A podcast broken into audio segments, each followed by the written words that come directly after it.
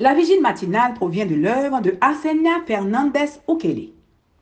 Ma fille, n'aie pas peur. Méditation quotidienne au féminin. La méditation de ce matin, aujourd'hui, 29 janvier 2023, est tirée de Exode 2, verset 14. Il répondit, Qui t'a établi chef et juge sur nous? Parles-tu pour me tuer comme tu as tué l'Égyptien? Moïse eut peur et se dit, Sûrement, l'affaire est connue. La peur de Moïse, page 35.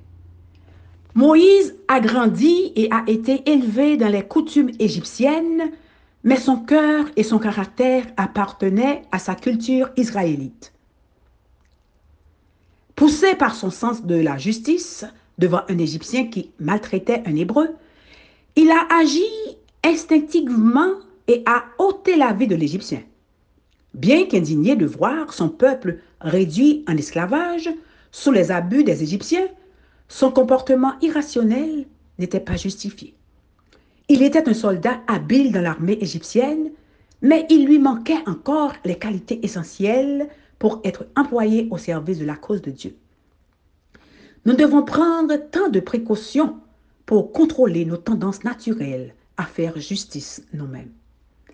C'est à tort que Moïse a cru que défendre les droits des Hébreux en tuant un Égyptien l'aiderait à gagner l'affection et le leadership de son peuple israélite. Même si les, les, dirigeants de son peuple avaient été divinement instruits que Moïse serait le libérateur, il n'aurait pas dû anticiper les plans de Dieu pour sa vie.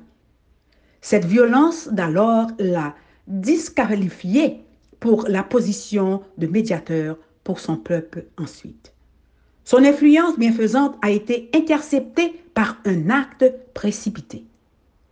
N'anticipons pas les plans de Dieu pour notre avenir. Ses plans pour votre vie sont sans hâte ni retard. Moïse s'était assuré que personne ne le voit quand il avait mis l'Égyptien à mort.